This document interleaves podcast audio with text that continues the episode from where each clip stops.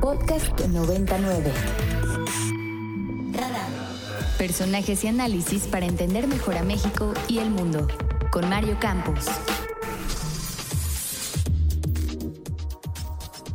Porque yo sospecho que son agencias internacionales vinculadas con el grupo conservador que encabeza Claudio X González.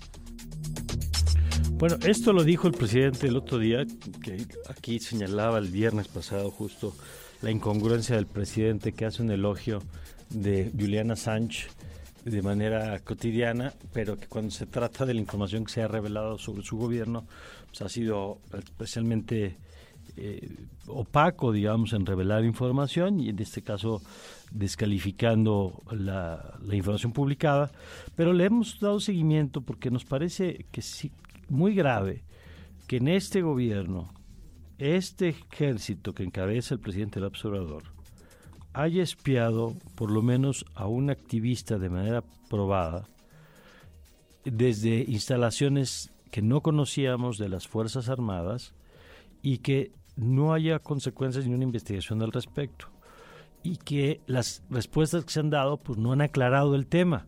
Y si alguien le ha dado seguimiento a este tema desde el principio, porque ha visibilizado los casos de espionaje, no solo de ahora, sino de secciones anteriores, es Luis Fernando García, director de la R3D, la Red por los Derechos de los Usuarios. ¿Cómo estás, Luis Fernando? Qué gusto saludarte como siempre. Buenos días, Mario. Gracias por la invitación. No, hombre, gracias a ti. A ver, cuéntanos, eh, porque no queremos que se muera el tema entre tanta noticia. Eh, ¿Qué ha pasado con esto? ¿Qué ha respondido el gobierno a la revelación de este espionaje del Centro Nacional de Inteligencia, de esta oficina de, de, eh, de la Sedena, digamos, de la que descubrimos a partir de la filtración de Guacamayas? ha sido una respuesta muy errática, muchas veces contradictoria y, y, pues no ha desvirtuado en nada toda la evidencia que hemos publicado en esta investigación Ejército Espía. Eh, por el contrario, creo que eh, ha terminado por validar todo lo que hemos publicado porque no han podido desvirtuarlo. Y más bien se ha dedicado el presidente a tratar de generar lo que normalmente hace, que son distracciones. Tratar de distraerlos con discusiones que nada tienen que ver, como por ejemplo esto de de quiénes son las guacamayas, como si eso cambiara algo, ¿no? La autenticidad de los documentos obtenidos por el colectivo Guacamaya y compartidos, no nada más con nosotros, sino con eh, decenas o hasta cientos de medios de comunicación y organizaciones de la sociedad civil, no está en duda. El propio gobierno la ha reafirmado, el hackeo existió, la información es auténtica y la información que las organizaciones y los periodistas que publicamos esta investigación está validada de muchas maneras. Entonces ha habido muchas mentiras, ¿no? Diciendo, por ejemplo, que eh, es que eh, fue el Centro Nacional de Inteligencia, juega mucho con las palabras del presidente cuando se trata claramente con evidencia que hemos demostrado que fue el Centro Militar de Inteligencia, una agencia secreta del ejército que no tiene facultades legales para intervenir en comunicaciones privadas.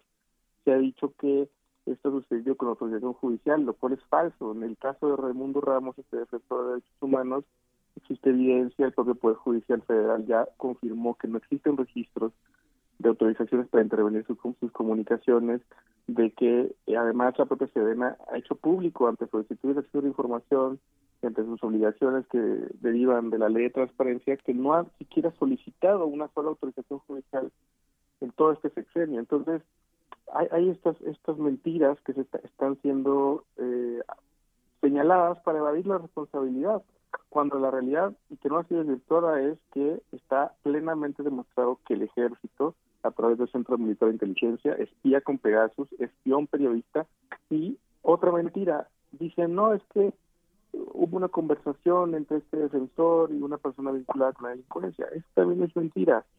La tarjeta informativa que dimos, que hicimos conocer, que hicimos públicas, revela que, que lo que le espiaron a Raimundo Ramos fueron sus comunicaciones con periodistas no tiene nada que ver con el combate de la delincuencia. Y además esa, esa evidencia se intentó utilizar con éxito para garantizar la impunidad de abusos militares que sucedieron en Nuevo Laredo, en instituciones extrajudiciales eh, de civiles que, sucedieron en, Nuevo Laredo.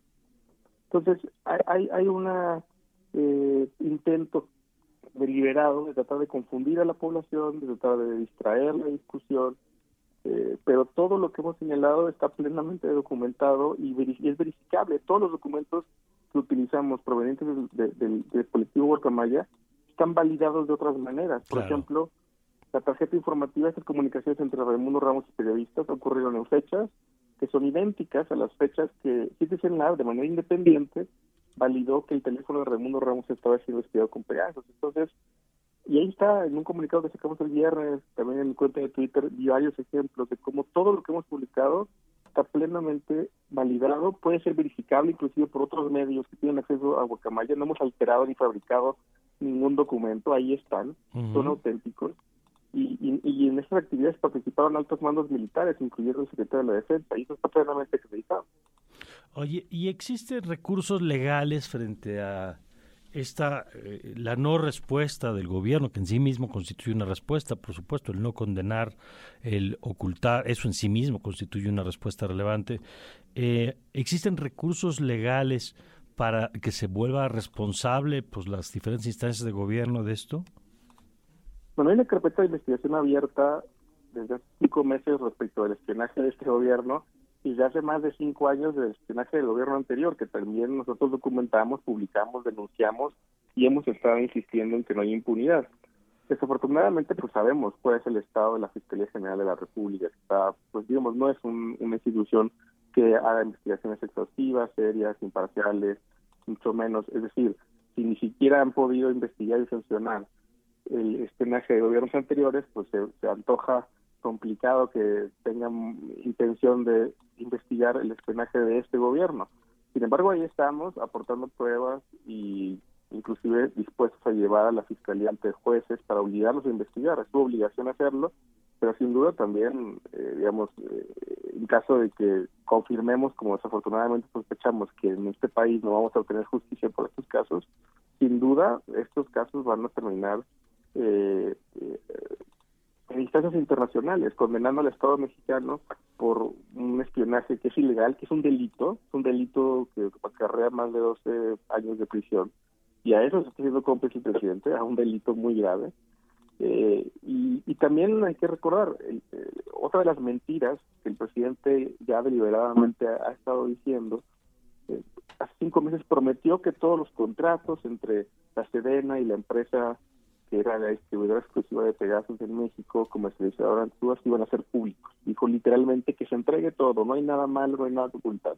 Ya en el comunicado que publica el jueves de la semana pasada dicen, bueno, es que eh, seguridad nacional, etcétera, ¿no? Y hay que recordar que el INAI, el INAI está pendiente que el, que el INAI resuelva un recurso de revisión interpuesto por R3D respecto de la publicidad de estos documentos. Mm. Acá entra también en juego un poco lo que está sucediendo con el INAI, en donde eh, si se queda sin quórum, eh, pues no podrá resolver ese tipo de asuntos, ¿no? Tal vez por ahí va la intención del gobierno de dejar sin el número de comisionados necesario para tomar eh, determinaciones como resoluciones en casos de recurso de revisión. Pero también ahí estamos pendientes de que el INAI, digamos, pues contra los deseos del presidente que primero lo prometió y luego se desdijo, eh, sí nos los obligue a hacer públicos estos contratos, estos documentos que van a terminar confirmando y reafirmando todavía más que estos contratos existen, que el ejército sí espía, espía con Pegasus eh, y que el, gobierno y el presidente en particular han mentido reiteradamente en sus promesas de que ni habría espionaje, ni que no tendrían Pegasus, que harían todo público. Todas esas promesas las ha incumplido y creo que todo esto está pintando de cuerpo entero tanto al presidente como a su gobierno, eh, con implicaciones muy graves por la militarización y el poder que está acumulando el ejército, que creo que inclusive es superior eh, y está por encima del propio la propia figura presidencial. Bueno, pues yo te agradezco, Fernando, como siempre, que nos tomes esta llamada. No, muchas gracias a ti, Mario. Buenos días. Gracias, muy buen día. Y bueno, pues vamos a seguirle con este tema.